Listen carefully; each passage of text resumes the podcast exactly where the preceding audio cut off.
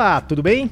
Que bom que você está aqui para a sétima edição do podcast do Conselho Regional de Fisioterapia e Terapia Ocupacional da Terceira Região, responsável pelo estado de São Paulo. Eu sou o Túlio Fonseca, gerente de comunicação da autarquia. E eu sou Mônica Farias, jornalista aqui no Crefito 3. Você está ouvindo Físio e TO em Movimento. Tudo o que rola na fisioterapia e na terapia ocupacional em um só podcast. Isso, e o que rolou essa semana, a gente destaca agora. Coisa feia. Isso dá prisão. Crimes e dilemas nas profissões. Uhum. E o que, que a gente tem no primeiro bloco sobre isso? É, bom, no primeiro bloco de hoje a gente vai contar que depois que o Crefito recebeu denúncia de uma fisioterapeuta, a fiscalização do Crefito pegou no flagra uma pessoa inscrita com a LTT vencida e atendendo, se dizendo fisioterapeuta. E no segundo bloco, vice-presidente do Crefito 3 participou da reunião de planejamento estratégico da Frente Parlamentar em Defesa da Reforma Psiquiátrica e da Luta Antimanicomial. E você sabia que o Crefito 3 mantém ativo o seu portal da transparência? O portal está hospedado no site do Crefito 3 e é fácil acessar. É assim, as contas do Crefito 3, elas, elas estiveram abertas ao público, à sociedade desde sempre, só que isso não era noticiado, que elas estavam abertas, né? E desde 2009, uma lei federal, a chamada Lei da Transparência, deixou esse processo de abertura das contas e dos processos muito mais organizado e muito mais simples para qualquer pessoa consultar. O Crevito 3, lembra, ele é um órgão público e desde a publicação dessa lei, todos os órgãos públicos devem seguir um passo a passo para manter todas as suas informações administrativas, contábeis e outras disponíveis de forma fácil e simples para acesso de toda a sociedade. É só acessar o, o site do Crefito 3, né? o www.crefito3.org.br, tem ali a aba de transparência e acessar. Sim, são, na verdade são três links só na página de capa, né? A gente tem três locais para a pessoa acessar direto o portal da transparência. É o que eu vejo mais fácil sempre é a aba, abazinha lá de cima. Lá de é cima. o primeiro lugar onde bate meu olho. Isso. Mas, ó, tem outros dois, beleza. E o interessante é que manter organizadas e acessíveis estas informações significa respeito ao profissional e à sociedade. Como é no público, o fato de a gente publicar, deixar exposto, deixar acessível para que as pessoas possam conferir, buscar informação, tirar dúvidas, isso é, né, é, o, é o que é o que a lei, a lei foi feita para isso, para organizar essa história e para garantir com que as pessoas tivessem esse tipo de acesso. É, então, se você quer saber mais sobre o Crefito 3, despesa, receita, né, detalhes em geral, acessa lá. Atualmente aqui no Crefito 3, nada é escondido de você. É, e responde aquela pergunta, né? A clássica pergunta: Ah, o que é feito com o dinheiro da anuidade? Resposta Sim, tá lá, tudo exatamente. descrito, descrito bonitinho. E lembrando que além do site, você acompanha tudo que o Crefito faz também nas redes sociais: Facebook, Instagram, YouTube, tem também o Twitter, e em áudio tem o Spotify e o SoundCloud. Toda vez que eu vou falar SoundCloud, eu encrenca, SoundCloud. Nós mantemos também muito conteúdo nas redes para orientar, informar e ficar perto de, de vocês, ouvintes. E quem gosta de mandar aquele e-mail, a gente também está com o e-mail aberto para isso, que é o imprensa@crefito3.org.br. Manda lá aquela cartinha pra gente, quem sabe a gente até lê aqui no podcast. E agora a gente pode chamar a Gabi Moreto, Vamos embora. primeiro bloco.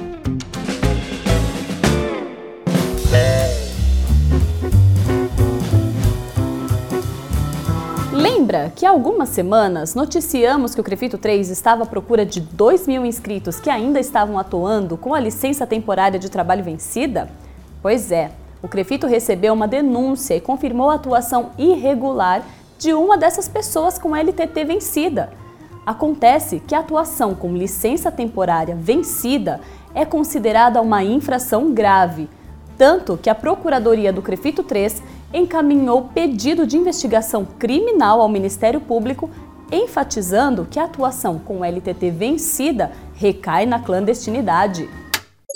Então a gente abre o podcast dessa semana falando novamente sobre LTT, a nossa falecida licença temporária de trabalho. Recentemente a gente alertou que em São Paulo ainda existem 2 mil profissionais com LTT nas mãos e que o fato de ter LTT na mão já significa que ela está vencida, né? já não existe mais. Após receber uma denúncia de uma fisioterapeuta, a fiscalização do CREFITO 3 apanhou uma pessoa inscrita com LTT vencida, que já está é, denunciada criminalmente ao Ministério Público. Pois é, Túlio, essas LTTs vencidas são uma dor de cabeça enorme para o Crefito. E essas pessoas com essas LTTs vencidas, elas estão perdidas por aí. E não é por falta de o Crefito ir atrás delas. O Crefito procurou, o Crefito mandou carta, o Crefito telefonou, o Crefito mandou e-mail, fez postagens nas redes sociais, falando: ah, se você tem LTT vencida, procure o Crefito. Mas nada. Várias outras pessoas procuraram e regularizaram, mas duas mil estão aí, perdidas pelo mundo, né? E grande, em grande parte desses casos, acaba se descobrindo que o endereço já não é mais daquela pessoa, o número de telefone já não é mais também daquela pessoa, e aí não tem como achar o cidadão. Na verdade, essa dor de cabeça, a maior dor de cabeça para o Crefito com essas inscrições vencidas, é que essas pessoas podem estar tá atendendo o paciente. E sabe-se lá em que condições, né? Já que sem a inscrição definitiva, fica impossível para o Crefito fiscalizar. O Crefito está de mãos atadas, não tem o que fazer. Não tem como fazer o trabalho de fiscalização sem saber onde essa pessoa está. E com esse caso da LTT vencida, já são 10 casos de exercício legal na fisioterapia que a fiscalização do CREFITO 3 enquadrou em 2019, não é isso? Em 2019, só em 2019, nem terminamos o terceiro mês, já são 10 casos. 10 casos. Porque vamos entender uma coisa. A LTT vencida é tão exercício ilegal como naqueles casos em que a pessoa faz dois anos de graduação e achou que já é suficiente para começar a atender paciente e tal. É isso mesmo, Túlio. É, a LTT, ela era emitida, era uma inscrição que até se define como uma inscrição precária, né? uma inscrição provisória, que permitia que o recém-formado, lá no passado, ele já pudesse começar a trabalhar. Né? Não, antigamente o diploma levava um tempão, ia, voltava, ia para Brasília, ia para o MEC, tinha que ganhar carimbo, era uma coisa que demorava demais. Enquanto isso, a pessoa não conseguia trabalhar, né? Sim. Se formou e não consegue trabalhar. Chegava aqui, fazia a inscrição provisória, recebia uma licença temporária de trabalho com o compromisso de, após um ano ou um período um pouco maior, retornar, apresentar o diploma original e fazer a sua inscrição definitiva. Só que esses dois mil que a gente estava falando, esse pessoal chegou aqui, fez a provisória e não voltou nunca mais. Ou seja, o prazo da LTT venceu, a pessoa ignorou esse prazo, esqueceu que existia crefito e foi fazer sabe-se lá o que, né? Agora, a gente tem como fazer uma coisa, botar uma regrinha. Se tem profissional atuando com LTT, ele está irregular, está vencido, acabou, não tem, tem que trocar, tem que resolver a situação. É, é isso? É, e não é só isso, né? Como no caso dessa pessoa que foi encontrada, foi denunciada para fiscalização atuando com a LTT vencida, que inclusive não era só a LTT vencida. Como eu disse, né? O Crefito não consegue fiscalizar essas pessoas. Quando a fiscalização chegou lá, no lugar onde essa pessoa atendia, uh, descobriu uma estrutura em que ela aplicava, fazia aplicação de enzima no banheiro. Então isso só foi descoberto, foi descoberta essa irregularidade, essa situação irregular e a maneira como ela estava atuando por causa da denúncia. Se não tivesse tido a denúncia, essa pessoa estava até agora fazendo essas aplicações de enzima no banheiro, né? Aí é uma coisa inacreditável mas isso ainda existe. Não, é e a, a gente está falando de questão de valorização de profissão. Pois é, e Pelo aí de uma Deus, né, pessoa né, se apresenta como fisioterapeuta Pelo amor de e Deus, faz né? esse tipo de, de, de, papelão, né? E isso não é só uma irregularidade perante o crefito. A questão é criminal mesmo, né? Você se apresenta como fisioterapeuta sem ter a licença para atuar como fisioterapeuta, isso é uma infração ao artigo 47 da Lei das Contravenções Penais. É, então a gente chega na primeira, no primeiro destaque dessa primeira chamada de hoje, a questão de prisão, correto? Preso, vai preso, vai. O, o Crefito, a Procuradoria Jurídica do Crefito 3 entrou no, com um pedido no Ministério Público para abertura de uma investigação criminal. Uhum com base exatamente nesse artigo 47. A pessoa vai ser investigada criminalmente e pode ser punida. E vai ser punida. Com certeza. E teve mais outros casos nas últimas semanas, não foi? Os casos de 2019, igual eu falei, já chegam a 10, gente. É 10 casos coisa. que a gente descobriu. Mas da última vez que a gente falou sobre o assunto, eram seis casos. Seis mesmo. O que aconteceu? Abriram as portas da caverna onde os falsos fisioterapeutas ficam escondidos? Não, é, abriu a porteira, né? Parece mesmo que abriu a porteira. Mas hum, não, não foi isso. Isso aí foi fruto da fiscalização, do trabalho da fiscalização do Crefito. E também é fruto da, de uma colaboração das pessoas que confiam no Crefito para fazer a denúncia e vão lá e denunciam mesmo. Inclusive, essa denúncia específica da LTT foi uma denúncia uh, identificada. Ela não quis se esconder, ela fez questão de dar nome, sobrenome, para porque as denúncias anônimas também são possíveis, mas essa aí ela fez questão. Não, eu quero dar meu nome porque eu quero saber eu quero acompanhar, acompanhar esse processo, processo, e saber como é que ele vai terminar. É, isso que a Mônica falou, o Crefito 3 permite o tipo de denúncia não identificada. A única coisa que a gente. Nós já falamos sobre isso aqui no podcast. Não Quem acompanha, lembrar, não, né? a gente lembra. Sempre Às vezes bom. a pessoa que está ouvindo o primeiro, quem está ouvindo a primeira vez, ouve para trás algumas outras coisas que a gente falou, que são coisas bem interessantes sobre várias várias situações. Então, a, a, gente aceita, o Crefito 3 tem aceitado esse tipo de denúncia, mas a pessoa não tem condição de, obviamente, não tem condição de acompanhar, porque eu não sei quem é a pessoa que fez a denúncia, então, obviamente, eu não tenho como retornar para ela é, o resultado disso, né? Mas é possível. É, e além dessa denúncia que a gente estava falando, foram 10, né? Junto com essa aí da LTT vencida, a gente teve outras três aqui. E duas dessas pessoas que foram denunciadas, elas, olha que vacilo, perto de concluir a graduação. Ainda estudantes, não podia ter esperado um pouco. É. Não, foi lá e atuou irregularmente. E, e, o problema é que essas dessas duas pessoas que fizeram, que foram pegas atuando irregularmente, já tinham feito até um pré-cadastro aqui no Crefito. Então, será que elas pensaram que isso já era uma inscrição? Mas não apresentaram nada, não apresentaram nenhuma documentação, não apresentaram histórico escolar, nem diploma. E acho que já entenderam que já podiam sair é, realizando procedimento com o paciente, né? Vamos colocar um ponto aí nisso. A fisioterapia e a terapia ocupacional no Brasil são regulamentadas através de lei há 50 anos. Então não tem que achar, não tem que, ah, de repente, ah, pode ser.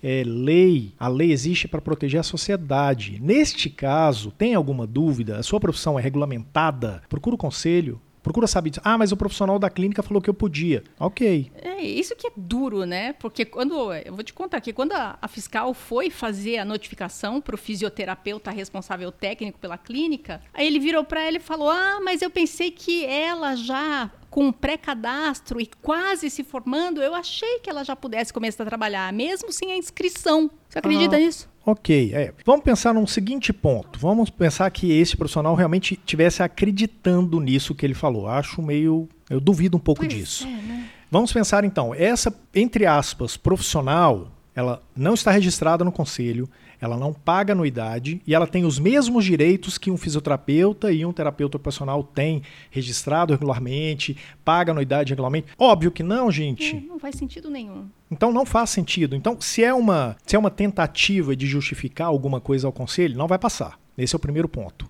Se é uma, se é uma realmente a pessoa acredita nisso, a hora é de rever conceitos. E não é à toa que a gente fala isso, e não é uma única vez que a gente fala isso. O Crefito tem colocado diversas informações e não é só o Crefito de São Paulo, gente. Todos os Crefitos, os 18 Crefitos do sistema Cofito e mais o Cofito tem, tem uma quantidade de publicações grandes a respeito das profissões, das obrigações, dos direitos, etc acompanha, é a sua profissão que está em jogo, é a sua carreira que está em jogo, é o seu paciente que está em jogo. Não coloque esse risco, gente. Não vale a pena. É, por muito pouco, né? E, e, o triste é ter quase a certeza de que, ah, a gente falou em 10, até março já foram 10. Até dezembro, acho que a gente vai voltar a esse assunto, pois é. infelizmente. É. é, pois é. Bom, podemos chamar agora a Gabi Moreto com o nosso segundo destaque? Antes, eu vou só reforçar uma coisinha. A população tem o direito de fazer denúncias. Quem é atendido pelo profissional tem, não é só da físio da TO, não, de todas as profissões. Eu fui mal atendido por um profissional X, eu tenho o direito de, de denunciá-lo ao conselho de fiscalização dele. Então, a população é bem-vinda. O profissional também pode fazer isso. O acadêmico, o profissional, o professor, todos têm esse direito. E é isso quem é isso que garante uma profissão é, mais, mais valorizada, uma profissão que realmente seja exercida por bons profissionais, profissionais que tenham o um mínimo de qualificação. Acho que agora a gente pode chamar a Gabi. Beleza, chama a Gabi.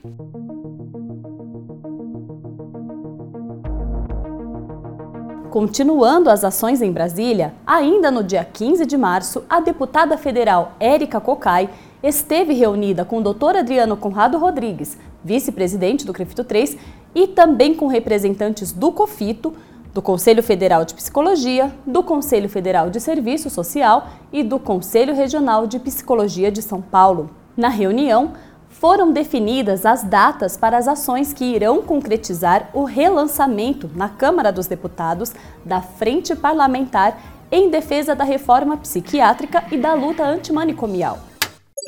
Bom, antes da Gabi falar, eu já estava meio no estado de nervo, assim, né? porque realmente são informações que a gente não dá para brincar com o paciente, não dá, não, não é uma história que a gente tem que receber com sangue frio. E aí a gente vem agora para o segundo bloco, que é um segundo bloco que não vai deixar muito menos os nervos à flor da pele. A gente continua falando sobre aprisionamento. Né, e o CREFITO 3 segue firme né, na luta contra a nota técnica 11 do Ministério da Saúde. Quem não ouviu, não leu sobre isso, leia, leia, é importante. Dessa vez, o vice-presidente do CREFITO 3, o Dr. Adriano Conrado, esteve em Brasília para participar da reunião de planejamento estratégico da Frente Parlamentar em defesa da reforma psiquiátrica e da luta antimanicomial. Não é uma notícia repetida. Ele esteve lá na sexta-feira, dia 15, e ele voltou lá no dia 22. Né, duas sextas seguidas em Brasília para tratar justamente disso isso e para mostrar. O Crefito 3 está aqui, a cara está aqui na tapa para bater. Nós vamos trabalhar sobre isso. Mas antes de a gente trazer informações sobre essa reunião, é possível fazer um resumo rápido sobre essa pauta. Acho que é importante, inclusive, né, Mônica? Vamos lá. Eu não sei se vai ser tão rápido. não sei se vai ser tão rápido, mas vamos lá. Em fevereiro, a Secretaria do Ministério da Saúde, que cuida das questões de saúde mental no Brasil, publicou essa nota técnica 11, que teoricamente, no entendimento deles, iria aprimorar as políticas de saúde mental no país. Teoricamente, para eles mesmo, né? Na prática, ela subverte toda a lógica da atenção psicossocial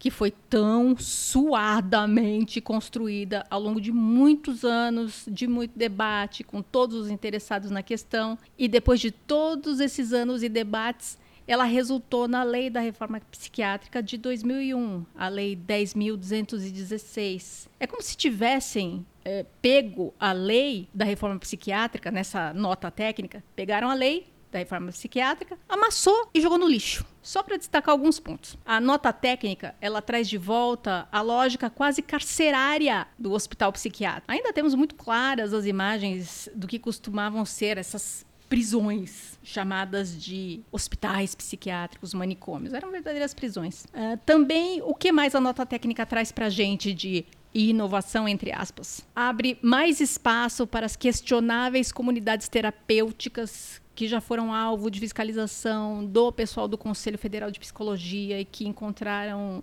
de tudo lá, menos assistência em saúde mental. Um outro ponto dessa nota técnica, ela ignora a abordagem de álcool e outras drogas que já se comprovou que é muito eficiente. Eles, eles preferem a abstinência total como solução e não redução de danos. E quem que é o eles? É os elaboradores da, da nota nova. técnica 11, hum. o grupo que elaborou a nota técnica 11, então, eles não acreditam na redução de danos, eles acreditam na abstinência como uhum. solução. A redução do dano seria numa situação de é uma abordagem paulatina. Exatamente, uhum. exatamente. E por último, que é o que fala mais perto para a gente, eles retiram o terapeuta ocupacional da equipe mínima ambulatorial. Agora a equipe mínima tem o médico, tem um psicólogo e um assistente social. O terapeuta ocupacional, ele não faz parte da equipe mínima de atendimento ambulatorial. E a gente pode falar então o seguinte: a solução é prende as pessoas, dá choque nas pessoas e reduz a quantidade de gente de saúde que trabalha nos processos de saúde pública, é isso? É exatamente. É, é voltar para a lógica carcerária em saúde mental.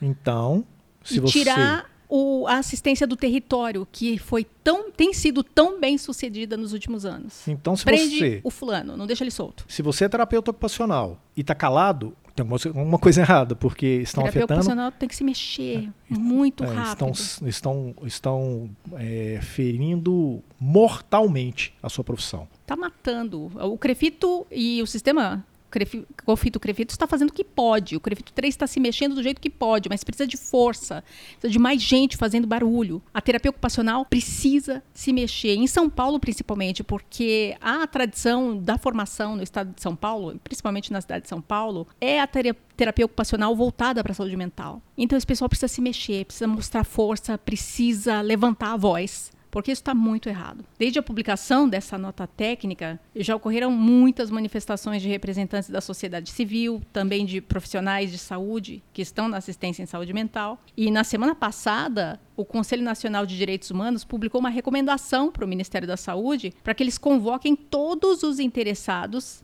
na questão para um amplo debate. Na semana passada, o Conselho Nacional de Direitos Humanos publicou uma recomendação ao Ministério da Saúde para que convoque todos os interessados para um debate mais amplo sobre essa questão. Porque eu não falei, né? Dois dias depois de ser publicada, a nota técnica 11 ela foi suspensa, tiraram ela do ar. Você ia lá no, você vai lá no site, você não encontra mais no site do Ministério da Saúde. Ela foi suspensa, ela não foi, ela não foi revogada. Tiraram da internet. Tiraram da internet, exatamente. Só que isso aí não significou absolutamente nada, porque os efeitos dela continuam uh, se fazendo presentes nos locais onde Sim. existe assistência.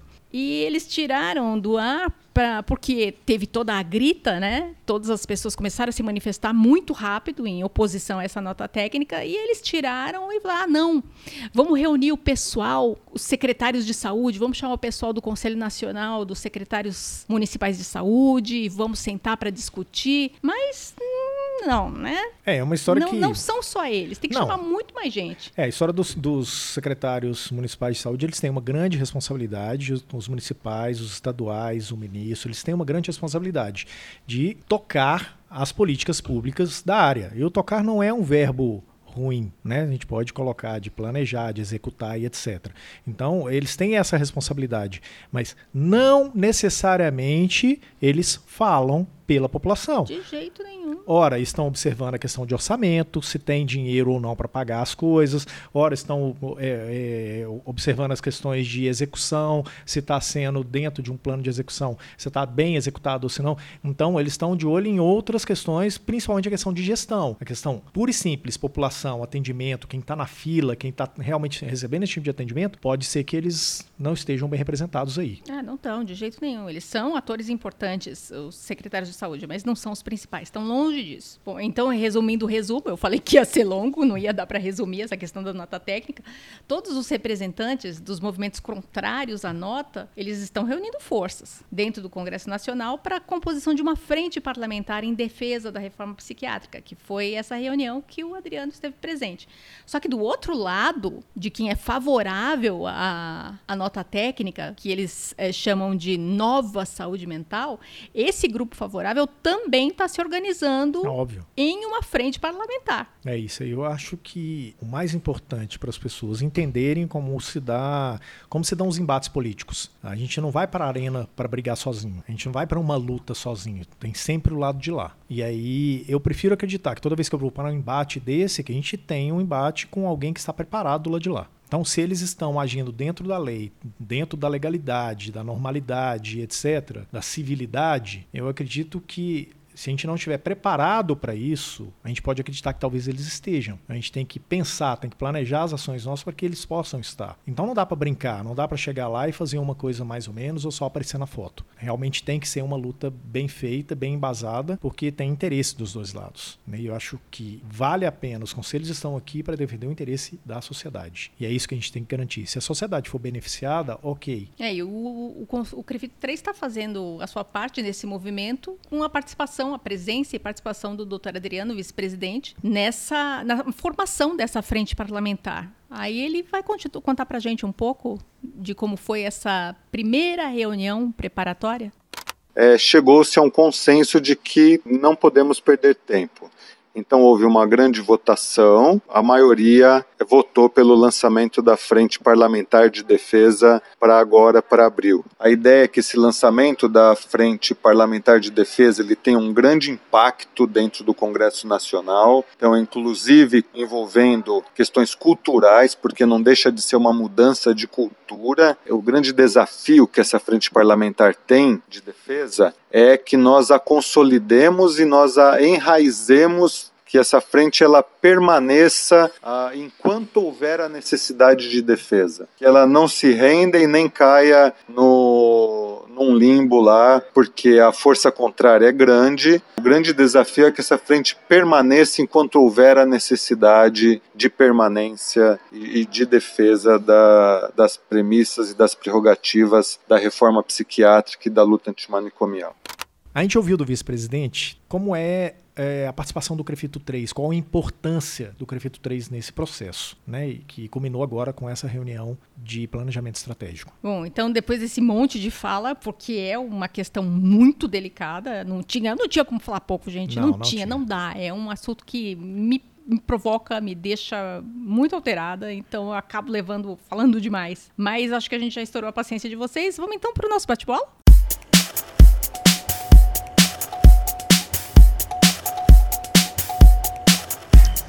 Comissão Parlamentar do COFITO intensifica a abordagem a novos parlamentares no Congresso. É, a nova legislatura resultou em 52% de renovação no Congresso. A gente está falando de, às vezes, deputado estadual que subiu para federal, alguma coisa assim, mas o fato é, não estavam lá no ano passado como deputados federais. Então tem 52 novos, 52% de novos parlamentares.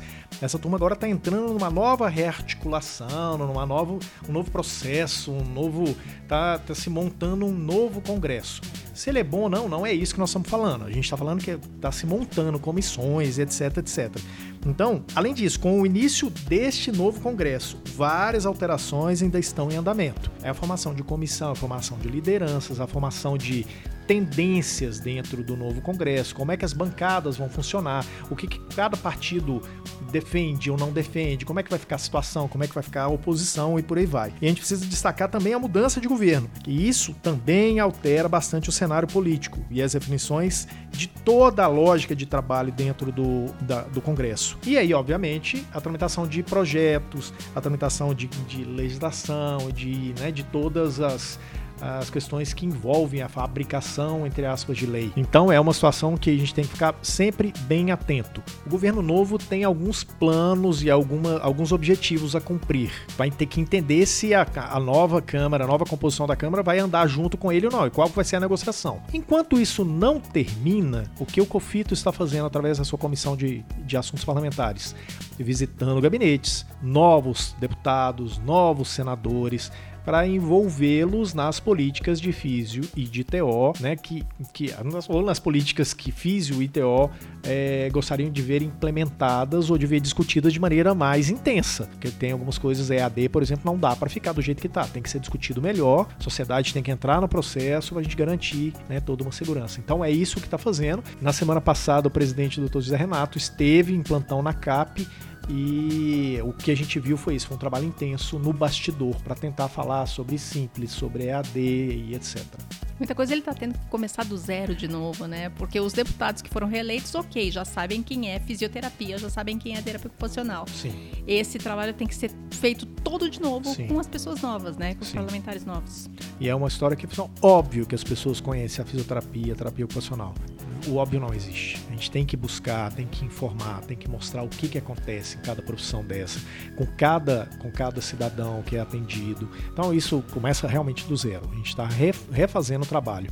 E é um trabalho de agora, de quatro anos. Tá, mas isso tem sempre que ser assim. Este é o segredo da política em Brasília. Né? Negociação permanente. Então, a cada, a cada viagem dessa é uma, é uma nova é, construção, uma nova situação, um novo cenário que se destaca. A gente tem que lembrar muito. Atualmente, Brasília está focada na reforma da Previdência. Então, enquanto a reforma da Previdência vai se articulando, outros processos também, menores, maiores, mais internos, menos internos, vão se articulando.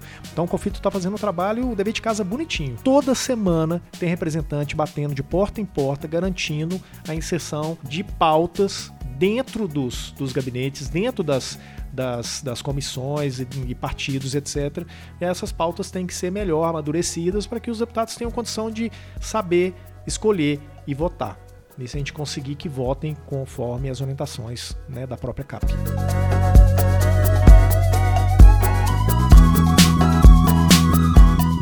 Segundo circuito de orientação do Crefito 3, vai inaugurar novo espaço do profissional. Tá no limite, hein? A gente ainda tá com, com poeira na sala, o pessoal fazendo limpeza. Corre, corre, Estamos absoluto. correndo para terminar de montar esse auditório. Lembrando, receber... hoje é segunda, a gente grava o programa na segunda, quarta-feira o evento tá aí. Quarta-feira o evento tá aqui às 7 horas da noite. Seis e meia. seis e meia. Ah, O evento ele foi divulgado nos últimos meses, é, bastante divulgado nas redes sociais, foi divulgado por e-mail, convidando os profissionais a se inscreverem pela plataforma Simpla para participar desse segundo circuito de orientação profissional que vai tratar de saúde suplementar. É o que, que o Crefito tem a ver com saúde suplementar? O Crefito não tem nada a ver, mas os inscritos têm. Fisioterapeuta tem, terapeuta ocupacional tem. E aí é próprio nome diz, né? É um circuito de orientação. Exatamente, é orientação, não é assunto do Crefito, mas a gente pode trazer para cá pessoas que podem falar sobre isso, pessoas que entendem, que têm experiência em negociação com o plano de saúde, em questões de publicidade dos serviços e que podem sim, por que não, fazer essa orientação para os profissionais, para os fisioterapeutas e terapeutas ocupacionais no espaço do Crefito. Por que Sim. não, né? Eu acho que vai ficar um espaço legal e eu acho que as pessoas vão gostar. E é de grátis. Isso. Infelizmente, as inscrições é, se encerraram muito rápido, muito rápido mesmo. Então fiquem atentos para os próximos eventos do Crefito 3. Isso.